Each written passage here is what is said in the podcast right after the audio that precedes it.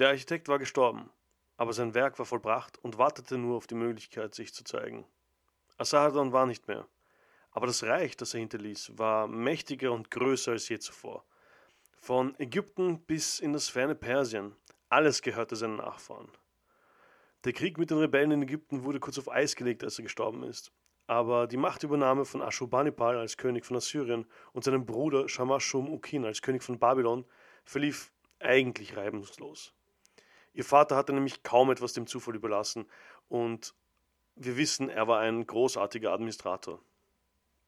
Aber wir wissen auch, dass Assurbanipal eigentlich die Kontrolle über das Reich übernahm und sein Bruder nur eine aufgestellte Puppe war. Assurbanipal ist der Hauptcharakter des heutigen Tages. Er war für einen assyrischen König unglaublich gut gebildet.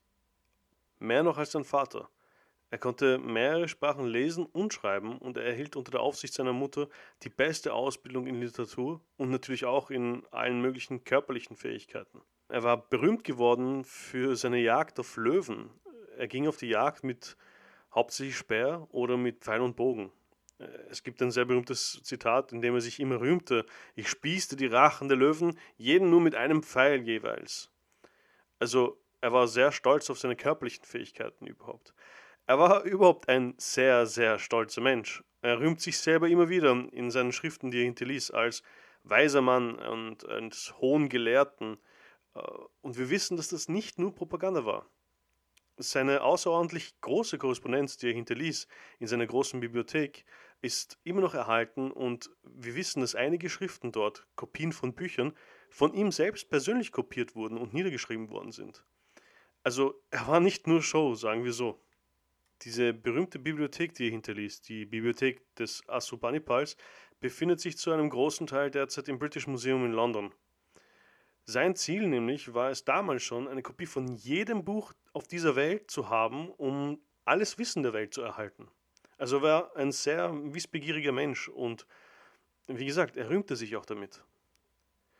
Die Götter Shamash und Adad übergaben mir die Überlieferung der Wahrsager, eine Kunst, die nicht geändert werden kann. Marduk, der Weise der Götter, schenkte mir einen offenen Geist und riesiges Wissen als Geschenk. Der Gott Nabu, Schreiber von allem, verlieh mir die Vorschriften seiner Kunst als Geschenk. Die Götter Ninurta und Nergal statteten meinem Körper mit Kraft, Männlichkeit und unvergleichbarer Stärke aus. Ich lernte die Künste des weisen Adapa, die geheimen und versteckten Überlieferungen der Schrift. Ich erkenne himmlische und irdische Omen und kann diese mit den versammelten Gelehrten diskutieren. Ich kann mit den Wahrsagern argumentieren. Ich Löse die komplizierten mathematischen Divisionen und Multiplikationen, welche zu schwer zu lösen sind.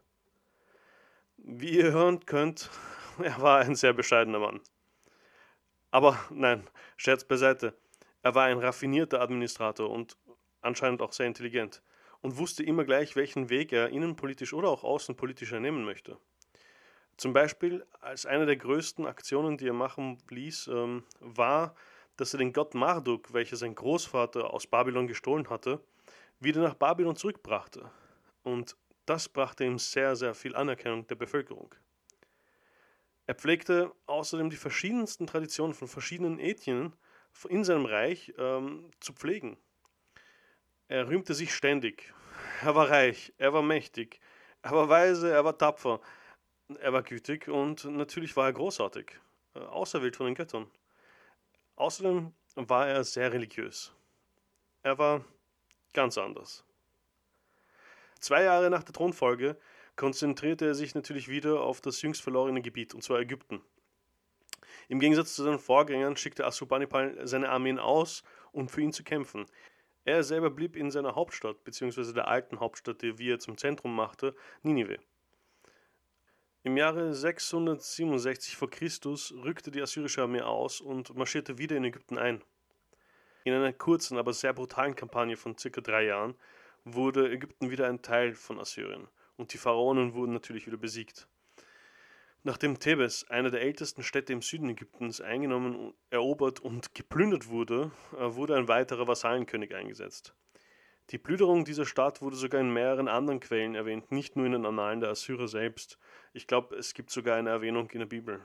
Und diverse griechische bzw. römische Chroniker erzählen auch von dieser Plünderung und dieser ähm, Zerstörung. Assurbanipal wollte nicht immer direkte Kontrolle über ein Gebiet, das er erobert hatte. Er wusste ganz genau, dass es auch reicht, ähm, wenn der Handel florierte und die Tribute zu ihm geschickt worden sind. Nämlich die Komplikationen, die dahinter verbunden waren, waren ihm auch schon bewusst. Das Wichtigste für ihn natürlich war auch, dass nicht vergessen wurde, wer der oberste Herrscher war. Und zwar er natürlich. Kaum ein Jahr später wurde sein Bruder in Babylonien von den Elamiten angegriffen, aber die Stadt wurde erfolgreich verteidigt. Und Assurbanipal hatte selbst auch noch ein paar kleine Revolten zu zerschlagen, die von mehreren kleinen aramäischen Clans angezündet wurden. Aber auch die wurden sofort zerschlagen. In all dieser Zeit schien der Bruder von Assurbanipal, also Shamashum Aukin, etwas eifersüchtig geworden zu sein. Oder vielleicht wollte er einfach nicht mehr als Puppe benutzt werden. Im Jahre 653 v. Chr. schloss er hinter dem Rücken seines Bruders geheime Abkommen mit den Elamiten und anderen Völkern aus, um Assurbanipal loszuwerden.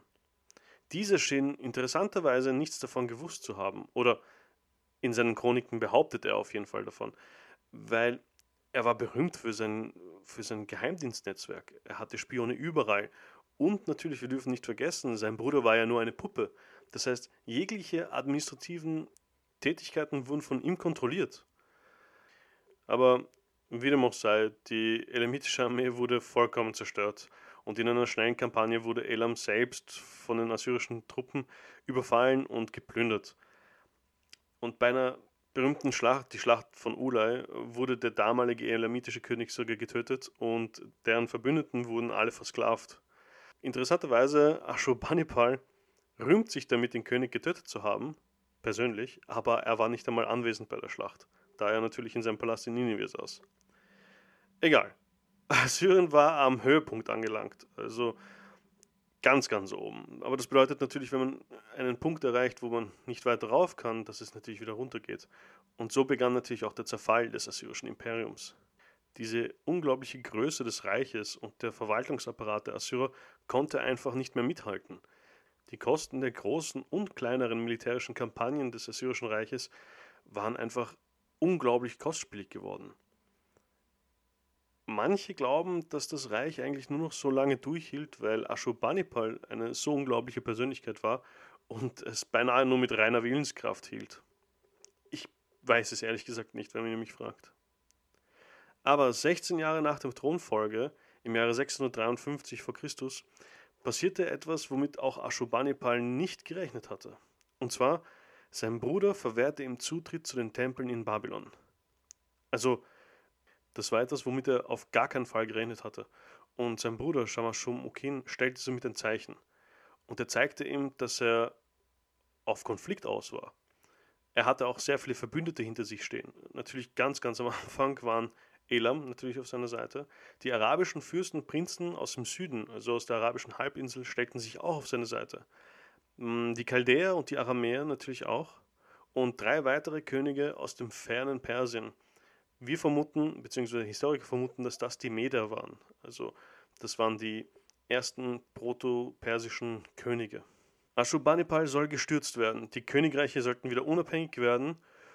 Und am wichtigsten von allem, er selbst, Ashurbanipal, der assyrische Löwe, musste getötet werden. Um ehrlich zu sein, verstehe ich nicht, oder eigentlich verstehe ich schon, woher die Idee kommt, dass man sich gegen einen mächtigen Overlord oder Überherrscher auflehnt, so wie es Ashurbanipal war. Es ist ja auch schon öfters vorgekommen und manches Mal hat es auch funktioniert. Aber einen König wie Ashurbanipal? Ich meine, er war berühmt, er war berüchtigt für seine Errungenschaften. Er war jetzt nicht ein, ein schwacher König, der kaum Unterstützung hatte. Er hatte sehr viele Leute auf seiner Seite, auch viele Teile der Bevölkerung waren auf seiner Seite. Und seine Truppen waren Kampfveteranen. Es waren keine neu ausgemusterten Truppen, sondern das waren Truppen, die mehrere Kampagnen hinter sich geführt hatten, die mehrere Schlachten überlebt hatten. Und die Generäle, die er führte, beziehungsweise hatte, das waren nicht Generäle aufgrund ihrer Herkunft oder aufgrund ihrer adligen Herstammung. Nein, sie waren Generäle aufgrund ihrer Fähigkeiten. Das heißt, sie wurden ausersehen oder selektiert, weil sie so taktisch und strategisch denken konnten natürlich. Die Rebellen hatten es also eigentlich mit dem Besten der Besten zu tun. Und zu diesem Zeitpunkt, wie gesagt, war das Königreich am, am Höhepunkt, also das Imperium war am Höhepunkt seiner Macht. Assurbanipal war zornig, er war außer sich vor Wut. Nur einige chaldäische Stämme, die am Anfang sich gegengestellt hatten, haben sich's anders überlegt und wechselten schnell wieder die Seiten. 56 vor Christus standen dann die imperialen Truppen vor Babylon und Shamash Shum Ukin wusste, was zu tun war. Er zündete den Palast mit seiner Familie an. Die Rebellion dauerte kaum fünf Jahre. In diesen fünf Jahren besiegte Ashurbanipal alle seine Gegner. Der Verrat seines Bruders und dessen Verbündeten ist sogar doppelt so schlimm. Warum? Weil ich habe ja erzählt in einer Folge, wie sein Vater, also der Vorgänger, nichts dem Zufall überließ. In der letzten Folge habe ich auch erzählt, wie er alle Länder und Stämme dazu gebracht hat, einen Vertrag abzuschließen. Und zwar, um die Thronerben zu schützen. Dieser Vertrag war aber auch ein Vertrag untereinander, also zwischen den Thronerben selbst. Das heißt, dass der Bruder von Ashurbanipal nicht nur einen staatlichen Vertrag gebrochen hatte, sondern auch einen Vertrag mit seinem eigenen Bruder. Und dieser Vertragsbruch war nicht nur Verrat an den König Ashurbanipal, sondern auch Verrat an die Götter, auf die dieser Vertrag geschworen wurde. Und hier natürlich sah sich der religiöse Ashurbanipal als auserwählt, die Strafe der Götter zu vollführen. Und hier kommt auch die Stelle, bei der ich euch einen weiteren Grund erzählen werde, warum Ashurbanipal in die Geschichte einging bzw. so berüchtigt wurde. Und zwar seine unglaubliche Grausamkeit.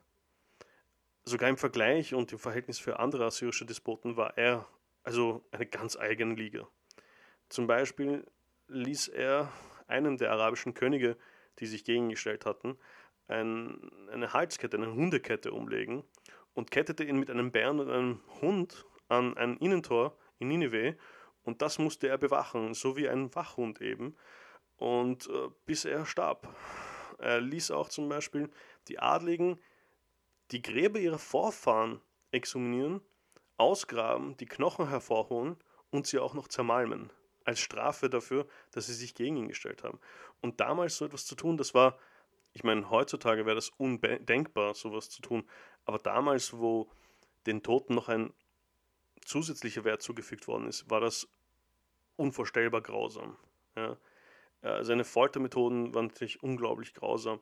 Er ließ zum Beispiel Teile der Bevölkerung von Babylon ähm, Körperteile amputieren und diese verfütterte er an wilde Tiere. Also, so mächtig er auch war, so grausam war er auch. Und ich glaube, das ist einer der Gründe, warum es danach keine Rebellionen mehr gegen ihn gab. Aber auch nur er hatte eine sehr begrenzte Zeit auf dieser Welt. Obwohl Ashurbanipal sehr darauf achtete, eigentlich alles niederzuschreiben, ist über seinen Tod oder über die Nachfolge seines Sohnes äh, kaum etwas bekannt. Die letzten Jahre zwischen 614 und 630 vor Christus sind beinahe ein vollkommenes Mysterium. Aber eines wissen wir eigentlich mit Sicherheit. Seine Nachfahren waren schwächer, viel schwächer als er. Und mit seinem Tod starb das assyrische Imperium. Vielleicht war es an der Zeit, vielleicht lag es auch wirklich nur an der Schwäche seiner Söhne, ich weiß es nicht. Aber alle anderen warteten wie hungrige Wölfe und stürzten sich dann auf das Reich, als er starb. Und wer glaubt ihr war der Erste, der zuschnappte? Wer von allen hat sozusagen die Pole Position eingenommen, um sich das größte Stückchen vom Kuchen zu holen? Natürlich Babylon. Babylon hatte damals einen König namens Nabopolassar. Das war der selbsternannte neue König von Babylon. Er ritt an der Spitze von einer Allianz, die gegen Assyrien sozusagen kämpfte, voran und eroberte Stück für Stück das assyrische Reich. Assur selbst fiel im Jahr 614 und Ninive im Jahre 612 nach Christus. Die Belagerung für Ninive dauerte gerade mal drei Monate an. Die Reste des assyrischen Hofes flohen in den Norden nach Haran. Das ist eine der wichtigsten Städte gewesen damals. Es war ein wirtschaftlicher Punkt und ein strategischer Punkt, und zwar zwischen Syrien, Obermesopotamien und Anatolien. Zwei Jahre später stand aber auch dort eine Armee der Allianz zwischen Babylon und der Meder vor Haran. Der König von Assyrien, der damalige König, konnte zwar von der Belagerung fliehen und sich mit seinen letzten Verbündeten, den Ägyptern, treffen, aber diese wurden dann bei Karchemish zu einer Schlacht gezwungen. Im Jahre 605 vor Christus traf dann das assyrische Heer eben dort auf die Allianz zwischen den Babyloniern, den Medern und den Skythiern äh, unter der Führung von einer sehr berühmten Persönlichkeit, und zwar Nebukadnezar II., auf eine Schlacht. Dort wurden die Assyrer und die Ägypter besiegt. Der Tod des letzten assyrischen Königs markierte dann das Ende des Imperiums. Eines Imperiums, das so groß war wie noch kein anderes je zuvor. Die Assyrer wurden nie ganz vernichtet, aber der Staat als solches existierte eigentlich nie wieder. Heute noch äh, leben die Nachfahren dieses Imperiums im Nahen Osten verteilt und bereichern weiterhin die Gegend mit ihrer Kultur und ihrer Geschichte. Um Eva Kanche-Kirschbaum, Professorin für Altorientalistik, zu zitieren. Macht, Herrschaft, Prunk, Grausamkeit.